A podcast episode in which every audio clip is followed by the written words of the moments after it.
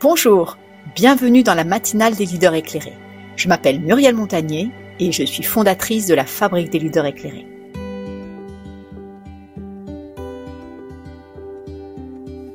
Chaque mois, nous mettons en lumière un dirigeant qui témoigne du chemin qu'il a emprunté pour réinventer son leadership et celui de son entreprise pour mieux répondre aux enjeux d'évolution du monde actuel. Ensemble, osons réinventer le leadership. Eh ben, bonjour à toutes et à tous. Euh, j'espère que tout va bien pour vous euh, ce matin. Merci de participer avec nous à la matinale des leaders éclairés saison 4, où, aujourd'hui nous allons recevoir Christopher Guérin. Christopher, bonjour. Bonjour. Bonjour Marianne. Donc, euh, je voudrais savoir effectivement, est-ce que vous êtes toutes, toutes et tous connectés Est-ce que vous nous entendez bien? Est-ce que le son est bien? Est-ce que vous voyez bien les images? Donc, vous pouvez nous écrire dans le, dans le chat. Euh, on va passer, euh, comme je fais d'habitude, et merci, merci de répondre avec vos bonjours. Comme je le fais d'habitude, je remercie bah, d'abord les gens que vous êtes d'assister, de participer depuis maintenant euh, deux ans, puisqu'on est à la saison 4 à ces matinales. Merci pour votre fidélité. Merci à ceux qui vont voir les replays aussi très régulièrement, parce que je sais que vous le faites aussi. Donc, un grand merci pour votre soutien et pour tous les commentaires que vous nous laissez aussi sur LinkedIn suite à ces matinales. Je remercie aussi euh, de leur fidélité euh, les partenaires qui nous accompagnent, sont des partenaires de diffusion qui justement permettent de faire rayonner ces, événements, qui sont les Échos, magazine de presse que tout le monde connaît, Grow All In, qui est un réseau féminin et masculin interne du groupe Bayer, FIPLUS, le réseau euh, méta, le méta-réseau des financiers d'entreprise, le réseau de femmes ingénieurs, le réseau de PWM Lyon, dont je fais partie, un réseau international destiné à faire bouger les lignes de l'égalité homme-femme, et puis enfin, plus local euh, et plus régional, Lyon Décideur, le magazine Lyon Décideur. Donc merci à la fois à tous les partenaires et à vous euh, de, vous, de, participer à cette, matinale.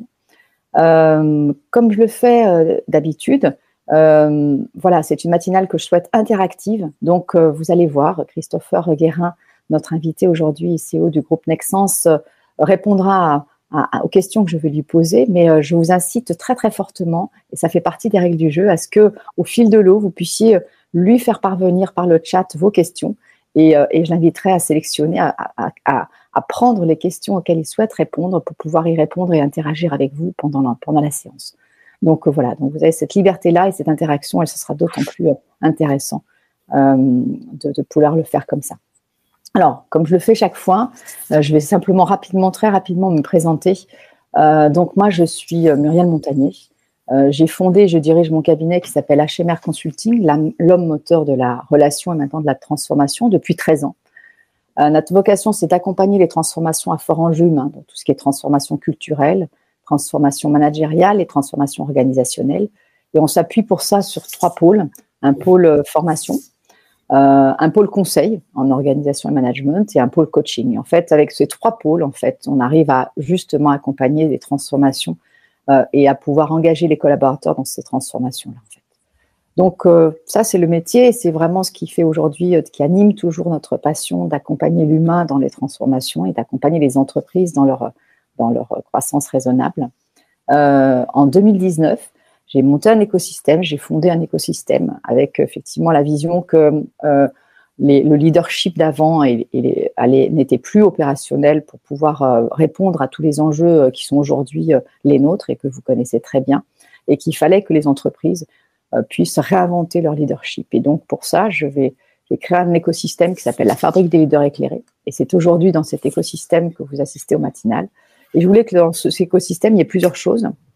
D'abord qu'on puisse que les dirigeants que vous êtes les managers puissent être inspirés et donc être éclairés par des, par des dirigeants qui ont eux-mêmes suivi ce chemin de transformation.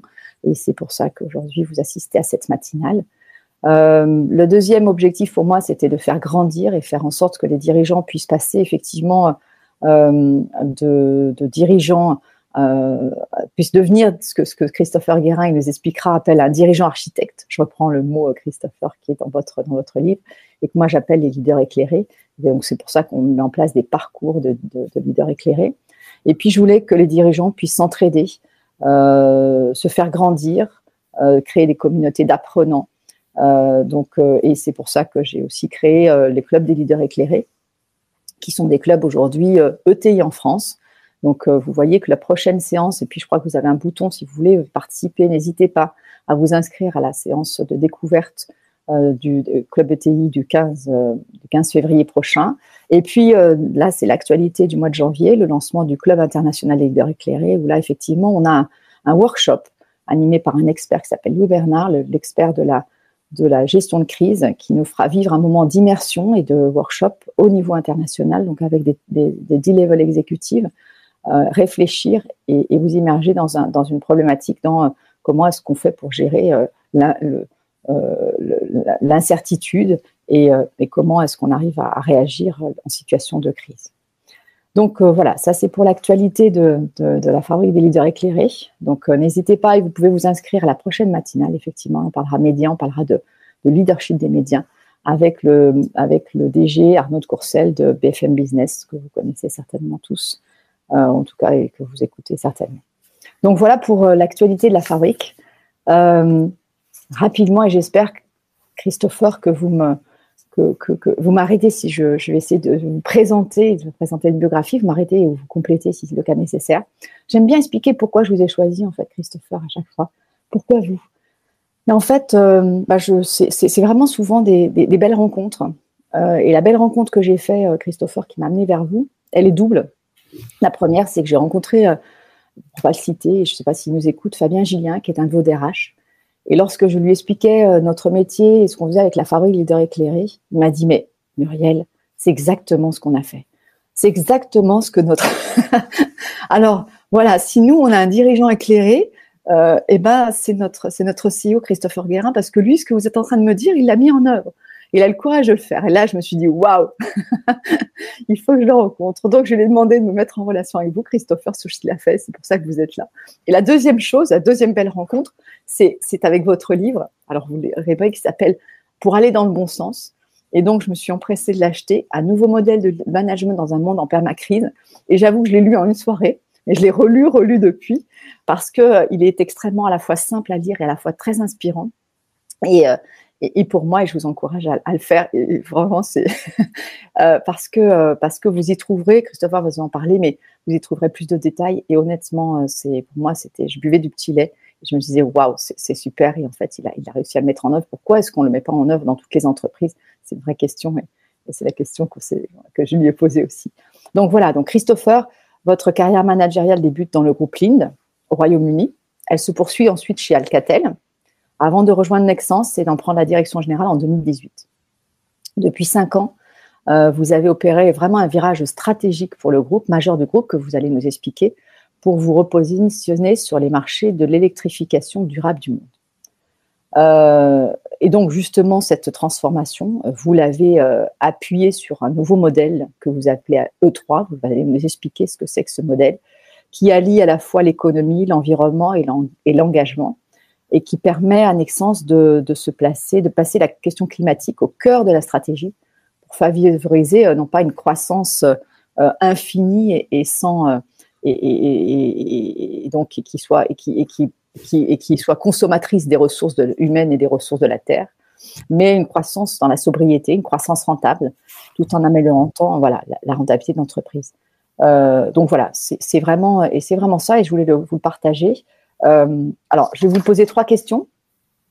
Euh, d'abord, et, euh, d'abord, c'est quoi, quelle boussole dans un monde en permacrise? Et en fait, plus particulièrement, c'est quoi les principaux challenges structurels que vous avez identifiés qui vous ont amené à faire cette démarche? Moi, j'aime bien avoir le pourquoi, le quoi et le comment, en fait. Hein. c'est pour ça que j'ai structuré comme ça. Le quoi, ben, c'est le modèle. Quels sont les éléments fondateurs du nouveau Nexence et, et comment ensuite Nexence et comment vous avez réussi à le déployer avec succès? Pour quels résultats Parce que ça, c'est important aussi. Je pense que les gens qui nous écoutent disent, mais, ok, c'est bien, mais euh, ça, ça, produit quoi concrètement? Euh, et puis, euh, et puis, quel leadership pour y parvenir? Vous avez parlé de six compétences. Euh, c'est quoi le dirigeant architecte? Voilà, voilà tout ce qui me, moi, m'a animé et, et, ce que j'aimerais faire partager avec les gens qui vont participer, interagir avec nous.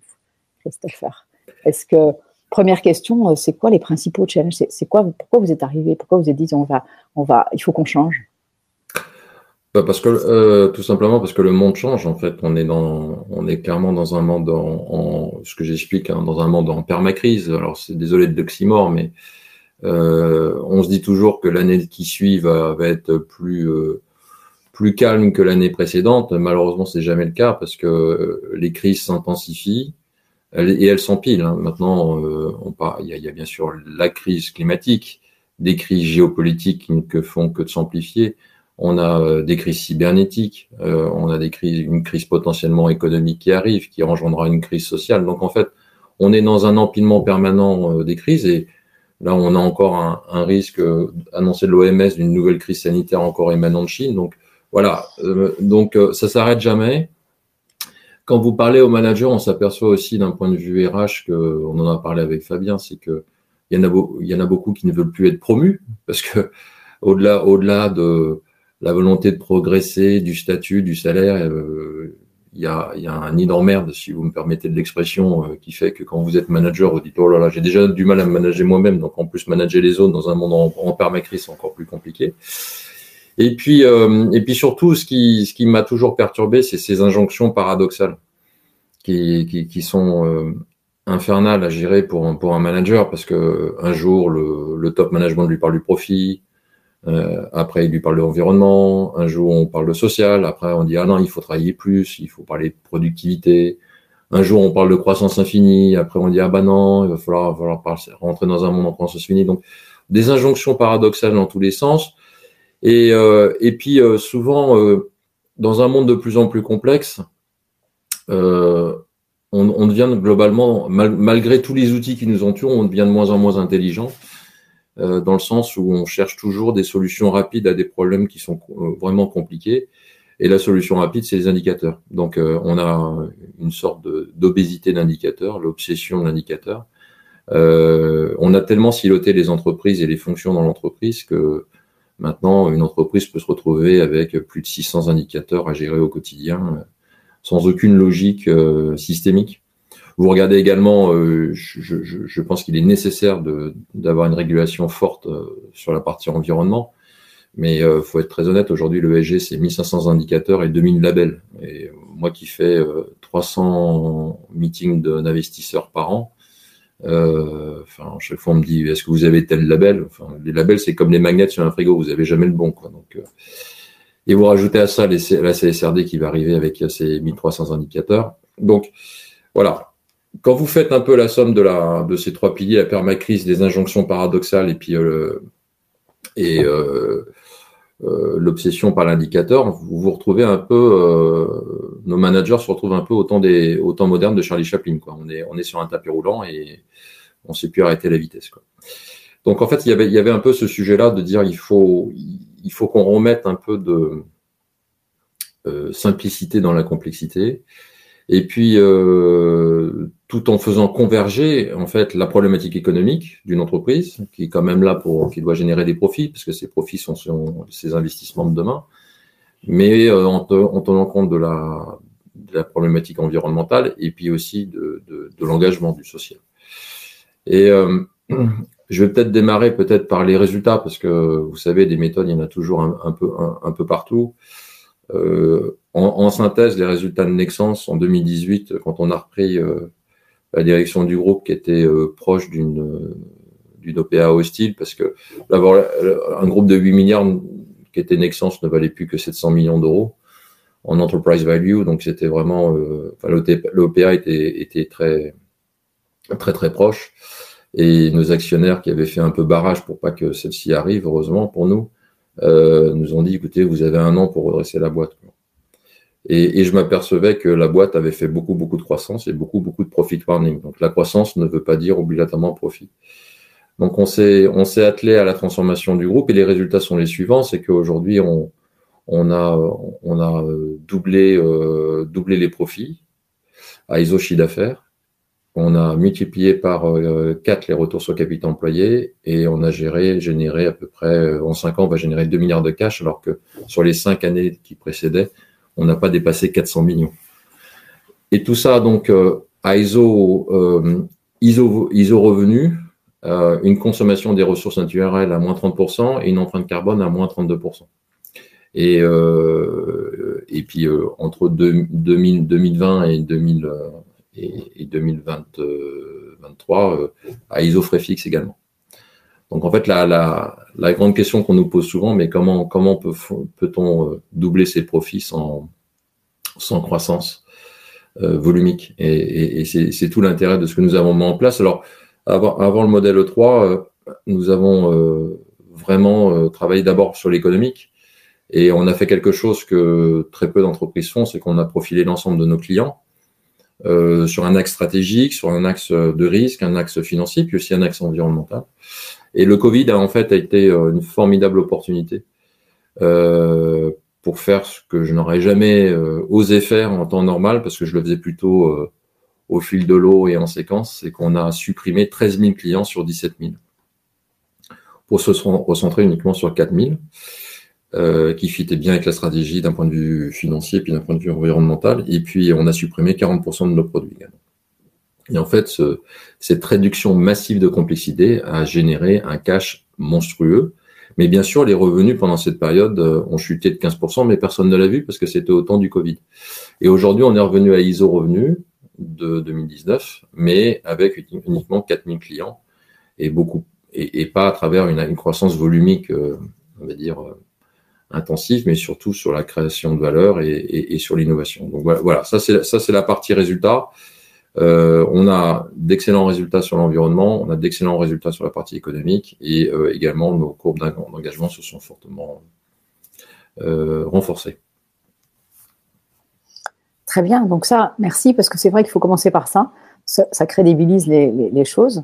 et alors, donc, du coup, qu'est-ce que qu'est-ce que c'est ce modèle? Comment vous êtes comment vous êtes pris? En fait Qu'est-ce que comment comment vous avez pris les choses entre si on peut décliner entre la vision, enfin il y, a, plusieurs axes, je crois qu'il y a quatre axes chez vous euh, structurels, euh, la culture, enfin est-ce qu'on peut décliner ces différentes choses? La ah vision, vous m'avez dit, hein, vous partiez de ce, constat-là, mais euh, après il faut engager les gens, il faut comment on s'y prend globalement? Il faut convaincre des fois, convaincre les, actionnaires, il faut, il y a, plein de On n'était pas là-dessus du tout. On s'est dit d'abord, au départ, on ne pensait pas créer un modèle que je vais vous décrire, qui s'appelle le 3 j'ai voulu aller au plus vite, c'est-à-dire qu'on a d'abord fait le tour, on a bien lu, on a lu tous euh, les principes du triple bottom line, hein, profit people planet. Donc j'ai lu ces livres, mais ils étaient euh, philosophiquement très intéressants euh, en théorie, mais je cherchais plutôt du pratique. Donc on a été, on s'est, on a appelé un certain nombre d'écoles et d'universités dans le monde, que ce soit HEC, INSEAD, IMD, Harvard, Stanford, Columbia, pour regarder s'il y avait des formations euh, plus systémiques, plus holistiques, qui tenaient en compte non pas uniquement la partie financière, mais également associée à l'environnement et également au social. Malheureusement, on a, fait le tour, on n'a pas trouvé. On a trouvé des, des formations formidables silotées, c'est-à-dire euh, sur la finance ou la finance durable, sur la sustainability, le développement durable, et puis bien sûr des formations en sociologie sur, euh, l'engagement, mais on n'a vu aucune formation qui, prenait les trois euh, les trois piliers en même temps. Donc on s'était partagé à huit une trentaine de bouquins à lire pour voir s'il y avait au moins un livre sur lequel on pouvait se reposer pour bâtir sur bâtir un modèle. On n'en a pas trouvé non plus. Alors bon, notre démarche elle n'est pas exhaustive. Hein. Il y a bien quelqu'un qui un jour nous trouvera un livre qui répondra à la question. Et donc on s'est dit bon, on va regarder d'abord d'un point de vue statistique euh, nos comment nos, unités. Et en fait, on avait, déjà classifié d'un point de vue économique euh, nos unités euh, en plusieurs catégories, euh, celles qui étaient profit drivers, qui depuis des années se portent bien économiquement, et puis bon, je vais pas tous les décliner, puis vous allez en bout de chaîne, vous avez les value burners, celles qui, qui, qui boulent du cash, qui en fait perdent, perdent beaucoup d'argent. Quand on a pris les profit drivers, les activités qui étaient en bonne santé financière, on s'est aperçu que quand vous regardiez, quand on regardait les statistiques, les, les les, indicateurs environnementaux, ben, c'était plutôt pas mal. Euh, un taux de recyclage des, des déchets à 100%, euh, des innovations avec des produits éco-design. Euh, ils repensaient vraiment les routes de transport pour minimiser les empreintes carbone et on voyait les empreintes carbone baisser. on dit, ah, tiens, c'est intéressant. Et puis, euh, quand on a été sur, le volet euh, social, on s'est aperçu que leur, leur taux de diversité d'inclusion était 5 à 10 points supérieur à la moyenne du groupe. Euh, euh, que le taux d'absentisme était très très bas, le taux d'absentisme court durée, je précise, et le taux d'accident très très faible, et puis aussi des budgets formation assez conséquents. Bon, ok. Coup de bol, point d'interrogation. La révélation s'est faite quand on a quand on a étudié les, résultats au sens large des value burners. Et là, on s'est dit bon, non seulement ce sont des brûleurs de cash pour, pour, le groupe qui ne génèrent aucune profitabilité, mais en plus, ce sont des pollueurs. En fait, on s'est aperçu qu'il y avait, euh, je donne juste un indice, c'est qu'il y a, il y a 10, 10, unités sur 70 qui font 40% de nos émissions carbone. Mais il n'y a aucun facteur exogène qui explique ça. Et on s'est dit, bon, bah, ils recyclent pas le déchet, l'éco-design, ils savent pas ce que c'est, leur empreinte carbone va beaucoup plus vite que leur chiffre d'affaires. Donc, je me dis, mais qu'est-ce que c'est que ce bazar? Et puis, quand on est rentré sur la partie sociale, alors là, il y avait, y avait, il y avait rien non plus. Euh, diversité, inclusion le, le, le plus faible, euh, on était à la cave. Euh, les taux d'absentéisme étaient en moyenne, alors que les profit drivers étaient à 2,5%, les value burners étaient à 10% en, sur l'absentéisme courte durée, taux d'accident accidentogène très très élevé, et puis le, budget formation n'était pas là. Pardon. On s'est on s'est dit, mais en fait, euh, pas une question de méthode, hein. c'est pas une question de capex, c'est pas une question de culture, c'est une conscience managériale. En fait, il y a, y a, des managers qui intuitivement vont dans le bon sens et d'autres qui vont, qui vont dans le mauvais sens. Et, et c'est parti à partir de là qu'on on dit bon, on va bâtir nous-mêmes un, un, modèle de, performance euh, holistique, mais alors sans, sombrer dans le silo. C'est ça le, le risque. C'est pas parce que vous avez trois piliers que vous allez en faire quelque chose de convergent. Parce que si vous prenez les indicateurs financiers d'un côté, les indicateurs environnementaux de l'autre, vous restez siloté. Donc on s'est dit comment désiloter également euh, euh, l'entreprise à travers un modèle de performance qui se veut innovant. En fait, on a commencé à, à amener toutes nos compétences qu'on avait sur la partie financière de, de, transformation, on l'a amené sur la partie environnementale. Et aujourd'hui, un client pour qui, qui conserve ce statut de platinum, comme on l'appelle chez Nexans, c'est-à-dire que voilà, qui reste important pour nous, il faut qu'il le soit d'un point de vue économique, dans une logique de retour sur capitaux employés, mais on calcule maintenant également le retour sur carbone employé, c'est-à-dire est-ce que ce client-là nous consomme beaucoup de carbone, oui ou non? Et, euh, et, là, on va encore sortir quelques clients parce que leur empreinte carbone est telle que, OK, ils nous profitent d'un point de vue financier, mais, mais ils vont dans le mauvais sens d'un point de vue euh, environnemental. Alors peut-être que souvent, on a des solutions qu'on peut utiliser. Et, et, donc, on a imposé ce modèle-là. Et puis maintenant, aujourd'hui, chaque, chaque unité euh, reçoit sa compatibilité aux trois. Vous avez des unités qui, pas beaucoup, hein, pour l'instant, euh, à, peine, à peine 10%, qui sont compatibles, c'est-à-dire qu'elles sont leurs résultats sont parfaitement équilibrés sur le pilier économique, environnemental et, sur l'engagement. Il y en a qui sont E2, c'est-à-dire qui sont plutôt sur deux, deux, piliers, puis vous avez les E1, puis le, les E0 me reportent directement parce que là, il y a un, problème de management. C'est-à-dire que si vous êtes nulle part, c'est qu'il y a un problème de management. Et, et c'est comme ça qu'il y a, il y a deux ans et demi, on a élevé cette conscience euh, auprès des managers. Bon, on a laissé un an pour que on, infuse un peu la philosophie de l'ensemble et que chacun puisse y, voir un peu sa méthodologie. Bon, maintenant, on en commence à en faire un playbook et on commence à imposer la méthode des meilleurs, en fait, euh, vers, les moins bons. Et, surtout de dire, écoutez, bien sûr qu'on a, on doit être présent d'un point de vue économique, on doit être au rendez-vous, mais il y a quand même un sujet euh, environnemental qui est fondamental. Par exemple, j'étais au Maroc au mois de décembre, ils ont leurs, leurs objectifs. 10% euh, de, de, hausse, en grosso modo, euh, à titre illustratif, de, leur profitabilité. Euh, un quota carbone à, moins, à, moins 10, à moins 10 et, surtout sans objectif de croissance. Donc à eux de trouver dans leur modèle, dans leur modèle de portefeuille client produit, les clients qui répondent à la double contrainte de la profitabilité et, de l'environnement. Donc voilà comment est né. Le modèle. Alors, à quoi il ressemble Vous pouvez nous être un petit peu plus dans les détails, Christophe. Vous vouliez projeter quelque chose Vous voulez nous C'est peut-être plus facile. euh... ah, Je pense que vous le voyez, non? Enfin, vous allez. Ah, attendez, pas encore, pas encore. Voilà. Voilà, bah, c'est ce Vous le voyez là, hein c'est bon Oui, oui. Voilà. oui, oui. Bah, c'est ce. Donc, c'est ces trous qu'on a mis euh, qu'on a mis en place et puis euh, euh, qu'on continue de développer parce qu'on s'est dit. Euh, alors au départ, je devais pas faire un livre. Hein. C'était pas prévu du tout.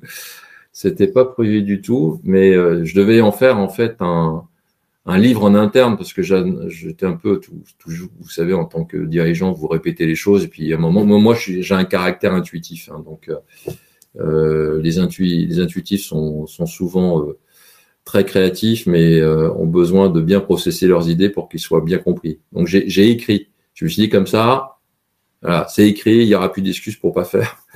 Et, et, en fait, je me suis aperçu qu'un consultant américain, une grande firme américaine, voulait nous piquer l'idée euh, à but mercantile. Donc, euh, j'ai été voir l'INPI et, et, le seul moyen de déposer l'idée pour l'offrir à, tout le monde, parce que c'est pas l'objectif, c'est que c'est pas propre à Nexence en fait. Euh, on a, c'était soit une thèse, soit un livre. Donc, on a déposé. Enfin, j'ai écrit ce livre-là en français et en anglais. Et, et, surtout, euh, j'ai donné le modèle à HEC qui actuellement a mis deux PhD sur le sujet pour aller encore plus loin dans la méthodologie, pour en faire un business case, et puis, pour ouvrir un peu euh, les chakras des d'autres dirigeants sur ces thématiques-là et que la croissance infinie, dans tous les cas, ça va être bientôt derrière nous par rapport à, à des limites de croissance, enfin d'accès aux, ressources naturelles, et qu'il va, il va bien falloir repenser la manière de générer du profit dans une entreprise, tout en tenant compte des contraintes environnementales, sociales qui arrivent euh, à, grand galop euh, dans les prochaines années. Alors, pour nous expliquer un petit peu plus dans les détails, en fait, euh, qu'est-ce qu'on y trouve dans cet environnement, économie, engagement? Alors sur le pilier humain, c'est le, qui me, tient à cœur. C'est quoi l'engagement? Vous parlez de, de, culture d'entreprise, comment on engage les collaborateurs. Euh, c'est, quoi aujourd'hui Comment vous avez réussi à, engager les gens dans la transformation et comment c'est quoi votre vision sur euh, sur la partie engagement, par exemple? Ben, écoutez, euh, moi j'aime pas le mot culture, tout le monde l'utilise tout le temps, mais l'engagement, est-ce qu'on a réussi? Non, on n'a pas réussi, Muriel. Enfin, je, vous savez, c'est l'engagement, c'est une bagarre de tous les jours. Hein. Euh, donc, euh, moi, j'aime pas dire qu'on a réussi parce que j'aurais les syndicats qui seraient là, ils me disent bah non, on n'a pas réussi. Bien sûr qu'on a, beaucoup de boulot. Par contre, ce qui est intéressant pour nous, et j'adore ça, c'est que 60% euh, de notre population euh, sont une population de frontline workers, donc d'opérateurs, d'opératrices de production qui sont sur machine. Et, et, par exemple, quand j'étais pas mal d'interaction avec le gouvernement, j'aurais dit arrêtez de parler de télétravail parce que vous faites mal à l'industrie. Vous faites mal à l'industrie, vous faites mal euh, au, secteur du santé et, de tous ces gens qui, depuis euh, euh, tous les jours, doivent aller au boulot parce que leur boulot n'est pas derrière un ordinateur. Donc, ils n'ont pas cette notion de télétravail. Donc, c'est très facile d'engager des encore des cols blancs derrière un ordinateur. C'est plus compliqué quand vous devez aller sur chaîne, motiver tout le monde. Donc, on est, on en est qu'au début. Hein. Déjà, déjà, le fait que on ait réduit la complexité d'un point de vue client-produit a, eu un, une efficacité, enfin un impact sur la productivité qui a été très élevé dans nos usines. Parce que la complexité, elle n'était pas que dans les chiffres, elle était également dans la fragmentation des commandes qu'ils recevaient tous les jours. Ils étaient toujours à faire défaire, lancer une machine, la commande était courte, donc on a arrêté. Donc en fait, on a, libéré euh, énormément de productivité juste parce que on a, on a enlevé de la complexité, ça a eu aucun impact sur l'emploi. Après, euh, on s'est aperçu que quand on arrive avec le modèle E3, c'est, euh, j'aime pas ce, terme-là, mais euh, difficile d'exprimer autrement, c'est, c'est, la base. C'est, ce sont justement nos frontline workers qui ont tout de suite pris le sujet de l'environnement. Avant tous les managers. Avant tous les managers. Ils en ont fait un vrai sujet d'engagement. Et, euh, et, et, donc ça, bon, ben, ça a été, ça a été assez riche d'enseignements, mais on s'est dit voilà, on voit quand même que quand on est en France, euh, de manière générale, vous regardez l'Institut Gallup, euh, les résultats de l'Institut Gallup sur les engagements par, par nation, euh, la France est quand même euh, grande dernière avec l'Italie et le Japon, avec un taux d'engagement enfin, de personnes qui vont au boulot de manière engagée de seulement de 6%.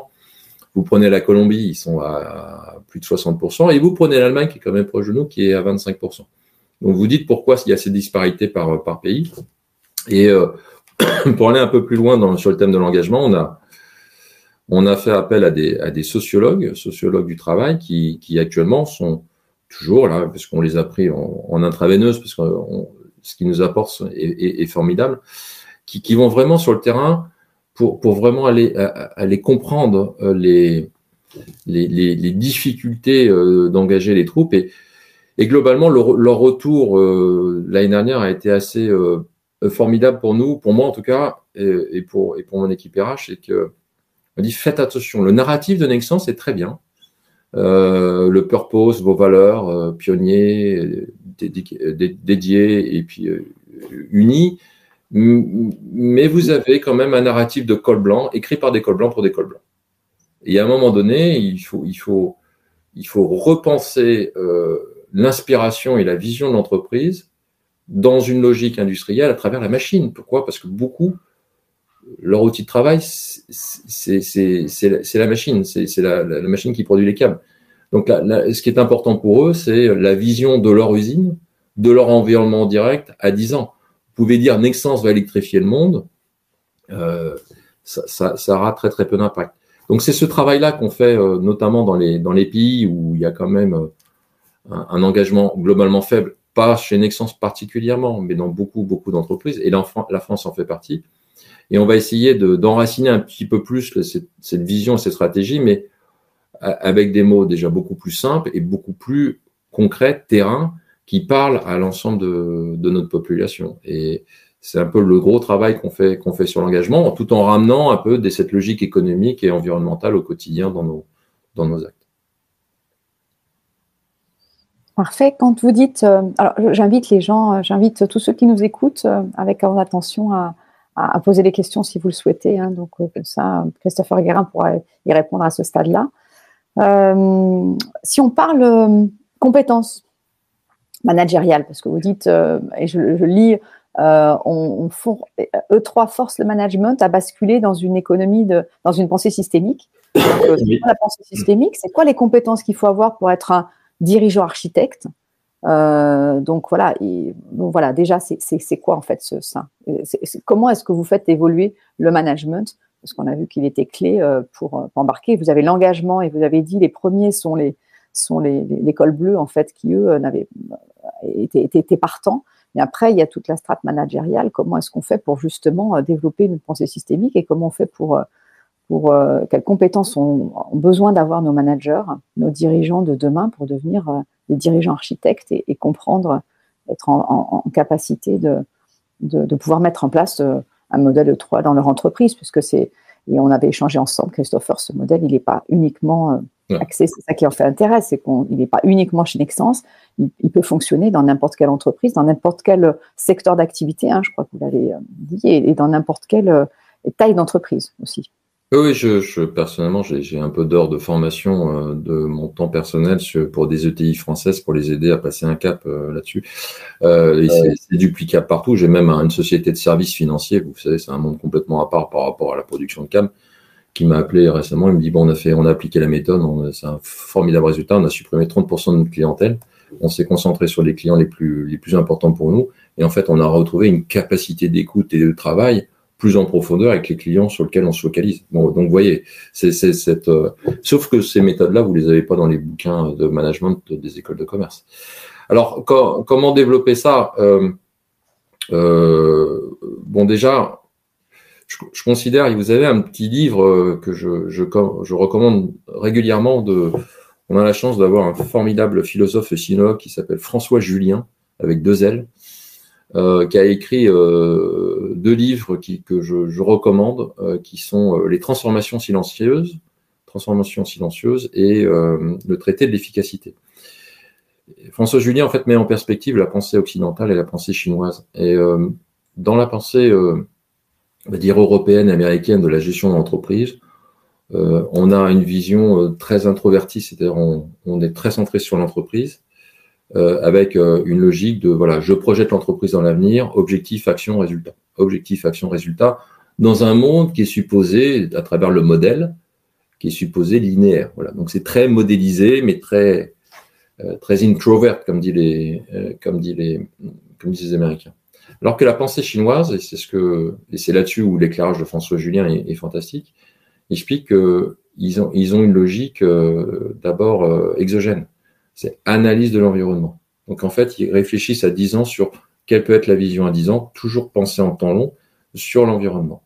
De déterminer que par rapport aux crises qui arrivent, quel peut être, quel, potentiel de situation peut émerger. Et puis vous connaissez euh, ce, ce, principe chinois qui dit dans tous les cas une crise n'est pas une crise, c'est une opportunité en essence. Donc voilà. Donc ils, sont un peu dans cette logique pour ceux qui connaissent le jeu de Go de conquête de territoire sur un temps long. Il peut y avoir des crises, mais les crises sont une opportunité. Mais surtout, ils sont dans un beaucoup plus adapté dans un modèle, hein, dans un monde en permacrise. Donc, donc déjà un peu plus d'ouverture d'esprit et quitter le rationnel qui qu'on nous impose depuis des années. On dit, ben c'est comme ça. Voilà, c'est comme ça. Il faut, il faut que tu reproduises euh, ce qu'on fait depuis 20 ans. Bah, on a bien vu ce que nos méthodes qu'on utilise depuis 20 ans, on voit bien où, où est-ce qu'elles nous ont amenés. Donc il y a, y a, quand même une, une notion de, de, de, réinvention. Alors la pensée chinoise pense en temps long et le temps court est en intuition. C'est-à-dire comme dans tous les cas, vous généralement vous vous trompez pas sur le temps long, mais sur le temps court, vous ne pouvez pas maîtriser les crises qui arrivent. Ça sera une surprise. De, de plus en plus, euh, comme dit Taïeb, ce sont les, les signes noirs. Vous, ne les verrez pas arriver. Donc à vous, à vous de donner une forme d'agilité une forme d'intuition dans la manière dont vous pilotez, l'entreprise. Il y a une, phrase qui m'a toujours marqué, euh, parce que je j'ai l'habitude avec euh, un certain nombre de, enfin huit dirigeants de faire des retraites et on a toujours aller chercher, euh, vous savez, quand vous êtes dans une boîte côté, euh, une boîte à gérer en général c'est compliqué, mais dans une boîte côté où vous voyez des investisseurs tous les jours qui sont sur une vision très court-termiste de la profitabilité, quand vous parlez de temps long, quand vous parlez d'engagement, etc., vous ne captez pas leur attention. Il, il, faut aller renforcer ces convictions parce que euh, parce que vous avez tendance à rentrer dans un système hyper conformiste qui est justement croissance infinie, temps court. Donc je fais, j'ai fait beaucoup de retraites euh, avec euh, soit à titre personnel, soit avec d'autres dirigeants. On a fait avec Mathieu Ricard. Mathieu Ricard nous a nous a amené sur le thème de quel héritage allez-vous laisser à la société, à votre société Petit S et la société Grand S pendant pendant quatre jours dans les Alpes suisses. On n'a pas besoin d'aller dans l'Himalaya. Après, on a passé un temps formidable avec Pierre Rabhi. Pierre Rabhi nous avait amené sur le thème de la sobriété. Euh, pourquoi cette accumulation toujours de, de chiffre d'affaires, de volume, etc. Pouvez-vous repenser un, un, un, modèle d'entreprise au travers de euh, la sobriété? Ce qui alors Pierre Abbé et Mathieu Ricard étaient très très inspirants. Et, ce qui est surprenant c'est que le, troisième euh, qui troisième session qu'on avait fait qui était juste avant Covid c'était avec Cyril Dion. Donc Cyril Dion qui était un réalisateur qui avait fait le film Demain euh, il est sur le papier euh, un peu moins inspirant que Pierre Rabhi et, et, Mathieu Ricard, mais il a fait un truc formidable, c'est qu'il a dit, écoutez, comme vous êtes des dirigeants, donc potentiellement des greenwashers en puissance, euh, avant de venir dans notre monastère assez glauque au-dessus de Chambéry, vous allez nous envoyer en, amont de votre arrivée euh, votre enfant, un enfant euh, entre 12 et 18 ans, ou un neveu, un nièce, vous n'avez pas d'enfant, et, et, nous allons animer euh, les quatre jours ensemble, mais à travers le prisme les yeux et la, voix de votre enfant. Et en fait, c'est pas moi, Cyril Dion, qui vous le challenger, c'est votre fils ou votre fille ou votre neveu et nièce qui va vous challenger. Et moi, j'ai emmené ma fille. Et, et, et le thème, c'était voilà, euh, papa, maman, euh, quelle planète tu comptes me laisser en, en 2030 et dans quel état et, toi qui est, euh, peux faire des choses, peut-être à petite échelle, mais en quoi tu contribues? Et avec cette phrase qui était, qui, qui, ressortait tout le temps, cette citation de Voltaire qui dit euh, dans une avalanche, aucun flocon ne se sent responsable. Mais on est tous responsables. On a, on a tous une forme de responsabilité. Donc en fait, voilà, d'abord, le, le, le, modèle, comme il est très disruptif, nécessite des convictions fortes, euh, notamment pour des boîtes côté, parce que, croyez-moi, les analystes financiers, euh, même si on les forme, comprennent pas ce qu'on fait, parce que tous leurs modèles sont sur une logique de croissance infinie. Donc, euh, quand vous dites euh, vous, vous générez doubler votre profitabilité sans, croissance, le modèle bug tout de suite. Donc en fait, c'est comme ça que c'est né. Euh, et, euh, et c'est comme ça que se poursuit. Puis bien sûr, on fait un peu cette démarche euh, un peu spirituelle avec beaucoup de managers. Et mon comité exécutif, on part souvent, on repart dans le désert pendant pendant quatre jours, sans téléphone, sans portable, sans PowerPoint, sans rien. Et puis recentrage sur quel, quel, quel, va être le Nexence de demain. Alors, donc c'est pour ça que je reviens sur, le, sur les compétences d'un leader. Aujourd'hui, il faut comprendre que c'est pas la fin du monde, tout ce qu'on voit, mais c'est la fin d'un monde. Donc il, il, faut bien maintenant, euh, tous dirigeants ou non dirigeants, il faut bien qu'on rentre dans une logique euh, d'architecte, de bâtisseur. Il faut, il faut réinventer tout ce qu'on a, tout ce qu'on fait là, toute la manière dont on pilote les entreprises, c'est c'est tout le l'approche dogmatique qu'on a depuis 30 ans. Donc il faut bien, il faut bien euh, rebooter notre logiciel, notre système d'exploitation. il faut de la clarté parce que Si vous êtes le nez dans le guidon dans vos indicateurs et vous n'arrivez pas à, prendre du recul, c'est un gros sujet. Donc il faut des, moments de recul, prise de recul assez fond, assez fondamental, enfin, pour, pour, pour, pour, pour en fait libérer son instinct, son intuition, euh, parce que maintenant il n'y a plus il a plus rien d'écrit et puis euh, puis favoriser l'imaginaire. Hein. On a on a besoin de créativité. On a, on a besoin de, on a besoin de philosophes, on, a, on a besoin de designers qui ont cette vue en 360 sur le, sur le monde. Euh, voilà, on, a besoin de compétences qui sont très différentes que celles qu'on a eues par le passé.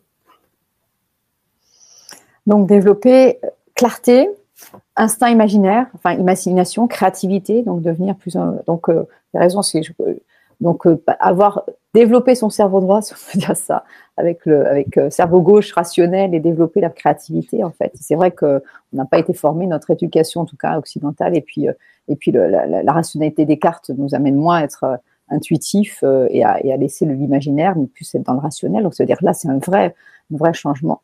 Vous regardez les narratifs des entreprises, ils sont hyper rationnels très, très rationnels. Voilà, et on a besoin d'un narratif, d'un récit d'entreprise, justement, qui fait place à l'imagination, qui fait place au rêve. Parce que quand vous sortez de il faut que l'entreprise soit ainsi un, socle robuste qui, en cas de tempête à l'extérieur, avec un, tempête géopolitique, climatique ou, euh, sociale, il faut que ça soit euh, une sorte de refuge.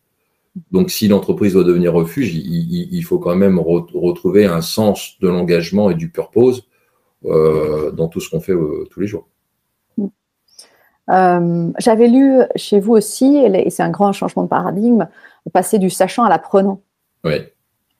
Bah, oui. Ça veut dire quoi pour vous? Bah, C'est dans cette logique de. C'est un chasseur de tête qui m'avait dit un jour écoute, Chris, dans une entreprise, par voie empirique, vous avez à peu près 80% de sachants et 20% d'apprenants knowers and learners. Et euh, il n'y a pas de jeu d'équilibre. Si, si, vous êtes dans une entreprise où vous avez que des apprenants, c'est un chaos total. Hein, parce que vous avez de la créativité à profusion, etc. Mais ce qui est important, c'est que euh, vous avez toujours besoin d'un certain niveau d'expertise, mais aujourd'hui, on a besoin d'un peu plus d'apprenants. Pourquoi? Parce que les apprenants, eux, considèrent que ce qu'ils ont acquis par le passé en termes de formation est déjà obsolète ils se documentent, ils se documentent, ils apprennent, ils sont, sont des buvards dès que vous apportez une nouvelle approche, une nouvelle philosophie. Je les vois, moi, en salle. Ils ont les yeux écarquillés, ils notent tout, quoi. Alors que les sachants, ils ont les bras croisés, ils notent rien, ils disent, oh, ça sert à rien. Donc, en fait, il faut trouver un savant équilibre de vous entourer, euh, malgré tout, euh, en tout cas en cercle restreint d'apprenants. Vous n'avez pas besoin de beaucoup de monde pour euh, transformer l'entreprise. Vous savez, Nexens, pendant dix ans, perdait de l'argent, faisait des profit warning non-stop. Et on n'a pas changé tous les managers. Mais moi, j'y étais depuis 20 ans. Donc, non, on a changé l'approche. On a, on, a, on a changé la vision, on a changé le mode d'exécution. Aujourd'hui, elle est hyper florissante. Euh, on, on, est quand on est en roadshow, on fait partie des sociétés hors CAC 40, des sociétés du capital goods européens qui sont les plus demandées alors qu'avant on était le mouton noir.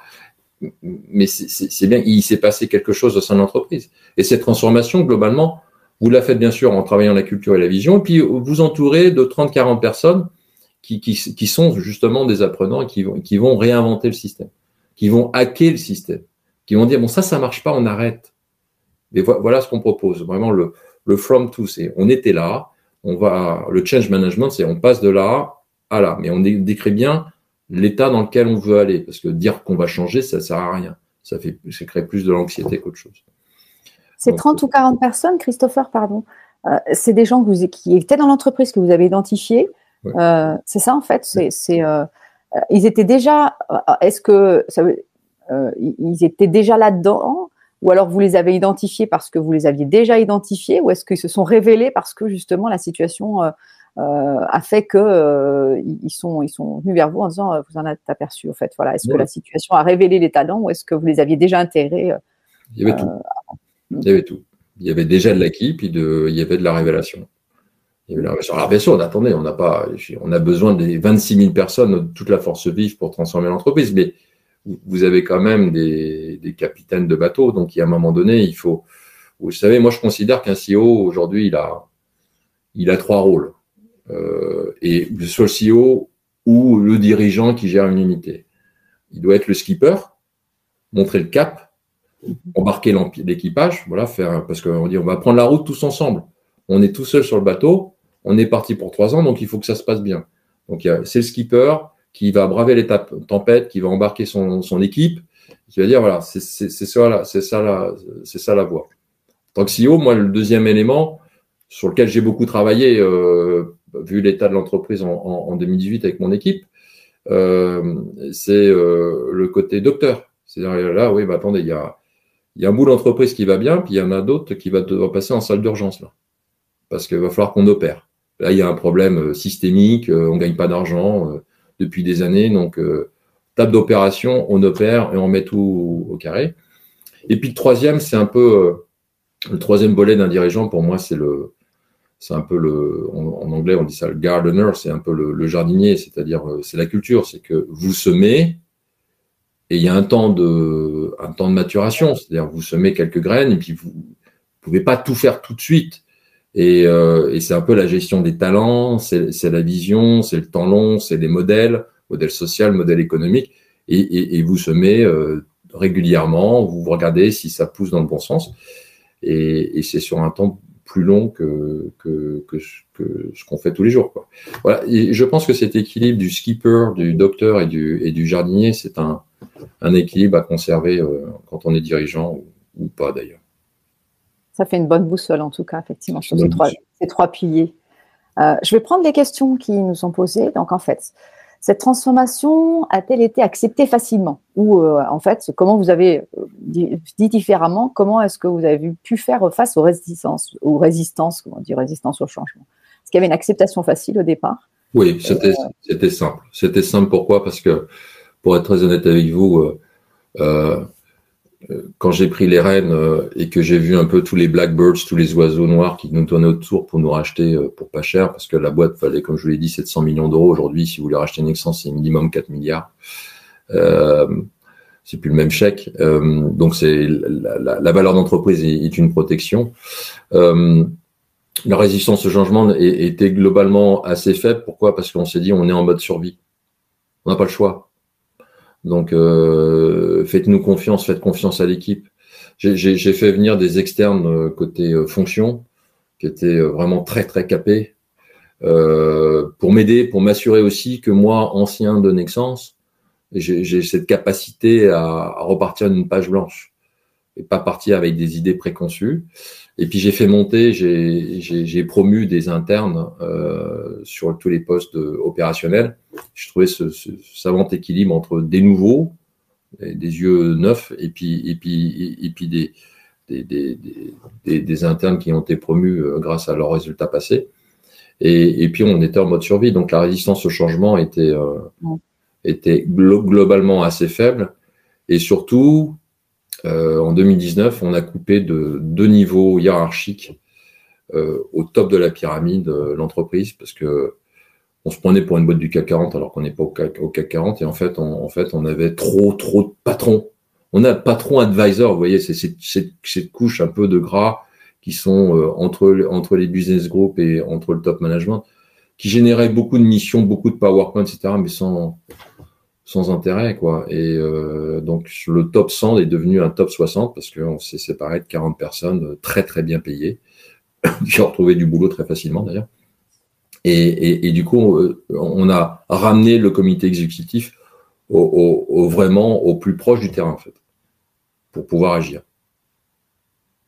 Ok, donc transformation structurelle et puis mais la, mais la situation initiale a fait qu'il euh, y, avait, y avait moins de. Ça facilitait en fait le terreau pour faire pousser de nouvelles plantes en fait. Euh, ouais. Si je comprends bien. On n'avait pas le choix. Y est, pas le choix. Euh, autre question qui est posée en fait, et je vais la transformer un peu différemment, c'est comment utilisez-vous le digital pour appuyer votre stratégie, vous différencier et réduire plus avant votre empreinte carbone? J'ai envie de l'élargir en fait parce que vous avez mis en place aussi, vous parlez d'outils de, pilotage et des KPI en fait qui ont changé. Ça, je pense que c'est aussi une, une, un vrai changement de paradigme. Euh, ce que vous appelez euh, le shift en fait. Enfin, voilà, comment vous avez fait et quel, quel, quel, euh, ça a été quoi ces changements de simplification J'ai compris. mais aussi quels indicateurs vous avez laissé tomber et, quels indicateurs vous avez mis en œuvre? Comment vous avez fait ce, changement de, de, KPI Parce que vous disiez tout à l'heure, Christopher, on, a, on est envahi par les KPI. dans tous les sens. Alors, soit on utilise les bons, soit pas les bons, mais comment vous avez fait pour recentrer et se dire, ben, ça va être les, on va piloter différemment avec des indicateurs différents? Alors, la personne qui pose la question, attention, réponse brutale. Parce que moi, vous savez, euh, digital, on en parle, on en parle tout le temps partout. Euh, c'est pas que je suis pas fan ou pas fan ou pas fan, mais c'est franchement quand vous regardez tout ce que les entreprises ont dépensé en outils informatiques et digitaux depuis 15 ans, des milliards des millions pour une entreprise. Des millions. D'ailleurs, le, conseil d'administration à cette époque m'a dit Ouais, il faut que tu fasses la refonte totale de ton système IT. Non, je dis Mais c'est pas ça le sujet. Mm. C'est pas ça le sujet. D'ailleurs, moi, j'ai été benchmarké une, entreprise qui a dix fois plus d'argent que nous, avec un, on a un, qui avait un IT de 10 ans obsolète par rapport au nôtre. Mais j'ai dit, mais c'est pas ça le sujet. Le problème qu'on a, c'est que par rapport à la transformation économique qu'on a fait, c'est que je me suis aperçu qu'on a injecté des millions d'euros d'investissement dans plus d'outils pour améliorer soi-disant la productivité, mais que malheureusement, on n'a pas accompagné nos équipes à comment mieux traiter la donnée. Parce que euh, là où je suis euh, convaincu, c'est que la donnée, c'est l'or de l'entreprise. Je vais vous donner un exemple. En 2009, quand on m'a demandé de fermer des usines et que j'ai réussi à, en sauver euh, plus de 70% grâce à cette méthode-là, euh, j'avais demandé, j'allais dans une usine qui perdait énormément d'argent, j'ai dit, montrez-moi les indicateurs que vous, vous analysez, quelles sont les données que vous traitez? Et je me suis aperçu qu'ils n'utilisaient que 4% des données disponibles dans les, dans les systèmes informatiques, dans les ERP. Que 4%. Quand vous reposez la question aujourd'hui, un peu moins maintenant chez nous, mais euh, en 2018 c'était le cas, c'était toujours 4%. C'est-à-dire qu'il y a eu des investissements massifs tout au long des, des 10 ans, mais ils utilisaient toujours les mêmes données, les mêmes indicateurs. Pourquoi? Parce que on avait travaillé le hardware, on n'avait pas trop travaillé le software dans le sens intellectuel du terme. Et le programme Shift de transformation économique de l'entreprise Nexence qu'on a développé, en fait, elle s'appuie sur 20% des données disponibles. Au-delà de 20%, le problème, c'est Excel euh, crash et vous faites appel à Big Data, l'intelligence artificielle. Mais 20% des données disponibles. C'est-à-dire que, par exemple, nos managers à l'époque considéraient que tous les clients étaient rentables. Bah non, en, utilisant plus de données, on a réinjecté les coûts de complexité et on dit, ben non, regardez, arrêtez ce client-là, fait que vous allez améliorer votre profitabilité parce qu'en fait, il est dilutif mais vous ne l'avez jamais regardé dans le sens granulaire du terme. Donc, c'est pas une question d'outils. C'est-à-dire que les gens se cachent beaucoup, beaucoup sur euh, j'ai besoin d'outils. Et j'ai dit mais non. Montrez-moi comment vous traitez la donnée. Montrez-moi quelle formation vous avez suivie. Comment aujourd'hui, avec la donnée disponible, vous pouvez déjà réinventer les choses. Et, c'est pour ça, c'est on fuit, on fuit tout le temps à travers l'investissement euh, la recherche de, la résolution, enfin la résolution de problème, c'est j'ai déjà toutes les données, j'ai tout ce qu'il faut aujourd'hui pour transformer l'entreprise. Après, bien sûr, on pourra une fois qu'on sera au top, on pourra parler d'intelligence artificielle, on pourra digitaliser encore plus les choses. Mais aujourd'hui, franchement, on a déjà beaucoup, beaucoup qui sont pas utilisés. Donc d'abord, utilisons les données, apprenons à, traiter les données en fait. Apprenons à avoir différents et Mm. C'est un gros sujet de formation. Moi, je suis, euh, je suis euh, choqué par le, manque d'agilité sur la gestion des données de l'ensemble des managers. Vous savez, moi, ce qui, me perturbe souvent, c'est que euh, parfois des, opérateurs de production qui ont, à peine le bac, on leur demande de faire les cinq pourquoi. Pourquoi cette machine s'est arrêtée? Ah, parce que n'y avait pas assez de matière. Pourquoi il n'y avait pas assez de matière? Pas parce que voilà. C'est la résolution de problème. Les cinq pourquoi, c'est la résolution de problème. Plus vous montez dans l'entreprise, est-ce que je peux voir votre résolution de problème? Est-ce que je peux voir la définition de votre problème et comment, quelles sont l'arborescence sur la manière de le, résoudre? Vous apercevez, non. Vous avez des indicateurs. Mais les indicateurs, c'est pas de la résolution de problème. La résolution de problème, il faut rentrer dans les données, il faut, faut malaxer les données, il faut, repenser, il faut réfléchir. Et plus vous montez, souvent, c'est cette, euh, ce principe de résolution de problèmes et de réflexion est perdu, alors que c'est la clé pour transformer une entreprise. Et c'est du bon sens, pour reprendre. Du bon sens. Parce qu'effectivement, et c'est pour ça que c'est vrai, pour aller dans le bon sens, quand j'ai lu euh, le, modèle E3, je me dis, mais le bon sens, c'est vrai, on a oublié que euh, se séparer des clients, enfin en tout cas privilégier des clients, on va dire ça comme ça, qui sont rentables pour faire de la croissance rentable, c'est du bon sens. On ne dirait pas, voilà, pris autrement, on dirait, mais pourquoi est-ce qu'on continue à travailler avec des gens qui, qui, qui, ne sont pas à la fois dans la vision d'entreprise, dans le sens qu'on s'est donné, donc de pouvoir préserver le, euh, la, nature, l'environnement, le social, etc. Et, qui en plus nous font perdre de l'argent. Donc euh, c'est du bon sens en fait. C'est un peu du, bon sens paysan, euh, Christopher. Mais j'ai l'impression qu'on a oublié ce bon sens. C'est une capacité. Quand vous allez sur le terrain, quand vous allez sur le terrain, Muriel, le, bon sens émerge tout de suite.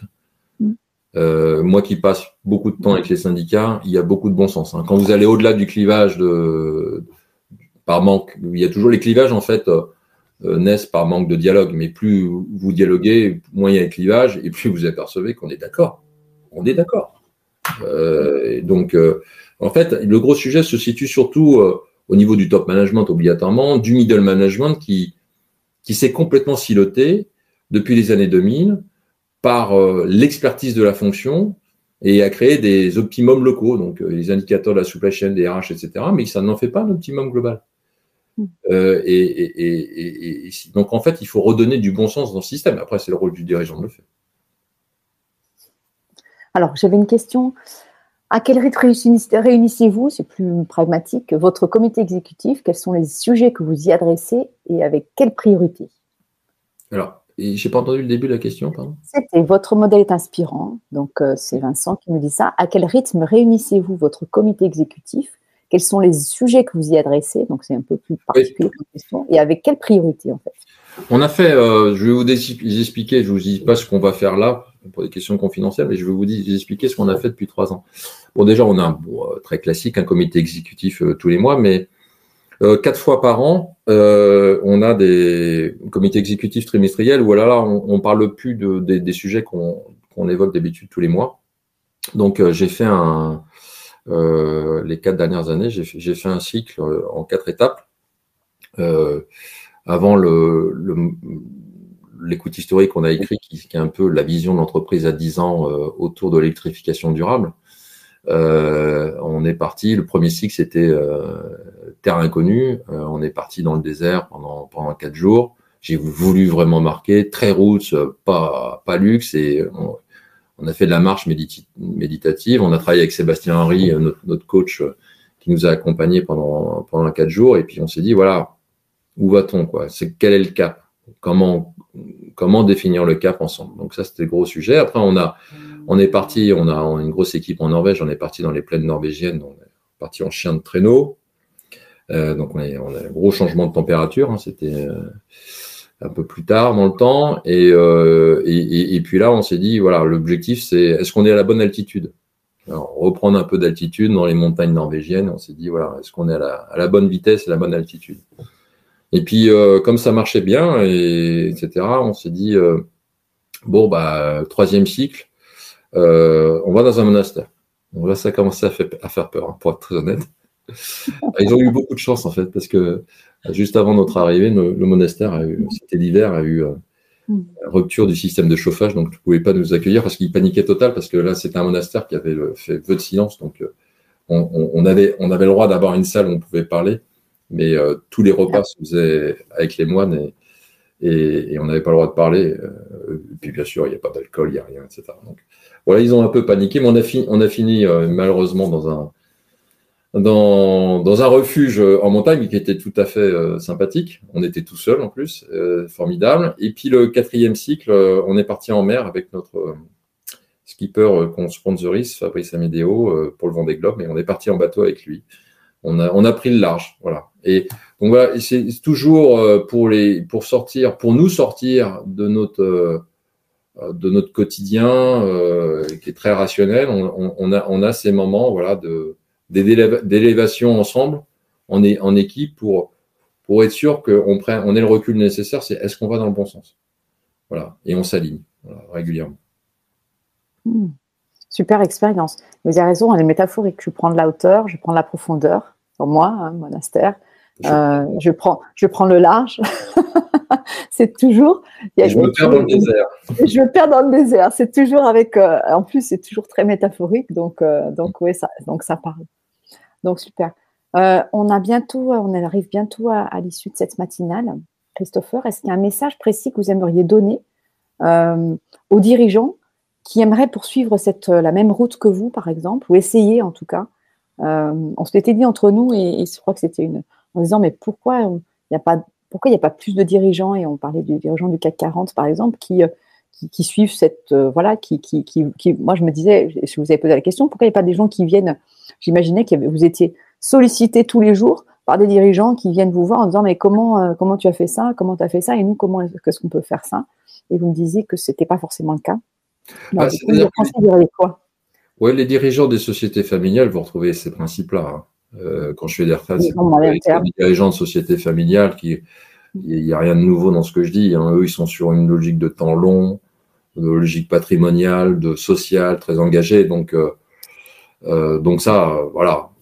Après, il faut, faut, faut, pas, faut pas tirer sur les dirigeants des boîtes de côté. Je veux dire, il y a, y a eu, le monde s'est hyper financiarisé et euh, faut être très honnête. Hein, euh, si vous n'êtes pas dans le système, euh, votre DLV, votre date limite de vente est, est vite passée. Hein, donc, euh, donc faut, on marche toujours sur des œufs. Hein, on marche toujours, toujours sur des œufs.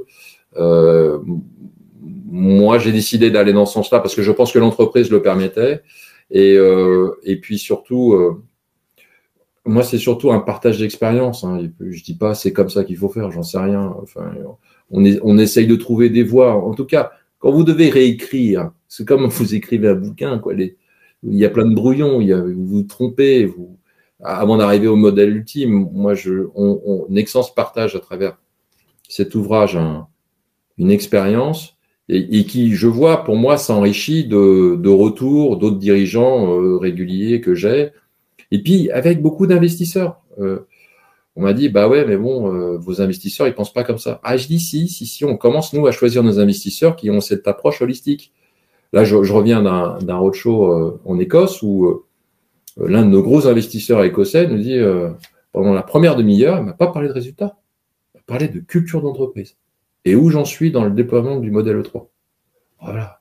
Enfin, c'est un parmi cent, hein, mais, mais c'est ce que je recherche. Donc, ça existe, hein. Ça existe et, et et, et c'est pour ça qu'il ne faut pas non plus euh, mettre la pression sur les dirigeants. moi, je mets presque plus la pression sur, euh, sur ceux qui font que le, restant, le, le, le, le dirigeant reste ou pas. Ce sont les investisseurs, ce sont les actionnaires et c'est le conseil d'administration. C'est à eux de, de, faire cette mutation. Parce que si eux font cette mutation, vous aurez les dirigeants qui iront dans ce sens-là. Voilà. Et aujourd'hui, euh, il y a toujours cette notion de, de, rester un peu dans le système malgré tout. Quoi. Faut pas, faut pas sortir des rails. Donc, c'est complexe, hein, franchement, je, vous dis, c'est dans un monde hyper financiarisé et qui est hyper volatile depuis le Covid, et puis qui est maintenant avec, euh, avec euh, peut-être aux prémices d'une récession mondiale, on ne sait pas, euh, importante, c'est très complexe à diriger aujourd'hui. L'entreprise. Merci. Oui, oui, on a, je crois que les, on, le, vit au quotidien. Je le vis avec mes, mes dirigeants en disant, ben, voilà, on a, c'était beaucoup plus simple avant. Maintenant, euh, avec cette complexification, on, a, on, doit, doit effectivement tous les jours euh, se réinventer, tous les jours faire avec des, vous disiez tout à l'heure, gérer les paradoxes. Et mmh. c'est pas facile. Donc c'est un vrai, c'est une, vraie profession de foi. il faut avoir la foi. C'est ce que je dis toujours. C'est ce qui, c'est voilà, il faut vraiment avoir cette, cette foi-là, cette croyance-là. Et je pense que vous en êtes animé en fait. C'est-à-dire que pour avoir mis en place ça, il faut avoir un courage managérial de le faire, il faut avoir les conditions qu'il le, fasse, et puis il faut avoir les hommes aussi qui vous suivent derrière et qui le portent en fait. Je pense que si on pouvait, ces trois piliers-là pour moi sont, importants. Euh, et, merci en tout cas Christopher de nous avoir partagé cette expérience-là en toute humilité. Euh, et je vous encourage tous à, aller plus loin si vous le voulez avec les références du livre de Christopher qui est très inspirant. Et puis peut-être justement à faire pousser les graines chez vous aussi. Hein. Je pense que tout un chacun a son rôle à jouer et que vous pouvez le faire aussi euh, pour que l'ensemble, comme on parlait de systémique, pour que l'ensemble du système puisse, puisse se bouger. J'aime beaucoup l'idée du, du, flocon que vous disiez dans les avalanches, mais si on est tous un flocon à faire des choses, ou l'effet colibri, euh, eh bien, le, système entier pourra, pourra bouger. Donc, je pense qu'il faut aussi en avoir conscience de ça. Donc, merci beaucoup pour, ce témoignage très, très inspirant. Merci à vous tous aussi et pour vos questions et pour votre, pour votre écoute. Euh, et puis, je vous souhaite euh, à, tous et à toutes une très belle journée, euh, une très belle, voilà, un très bon week-end qui, qui s'approche. Et puis, je vous dis à très bientôt. Rendez-vous le 15 février pour un autre témoignage inspirant. Merci Christopher. Bonne continuation, bon vent, bonne prise de hauteur et de profondeur. À vous aussi. Merci beaucoup. À très bientôt. Merci. Au revoir.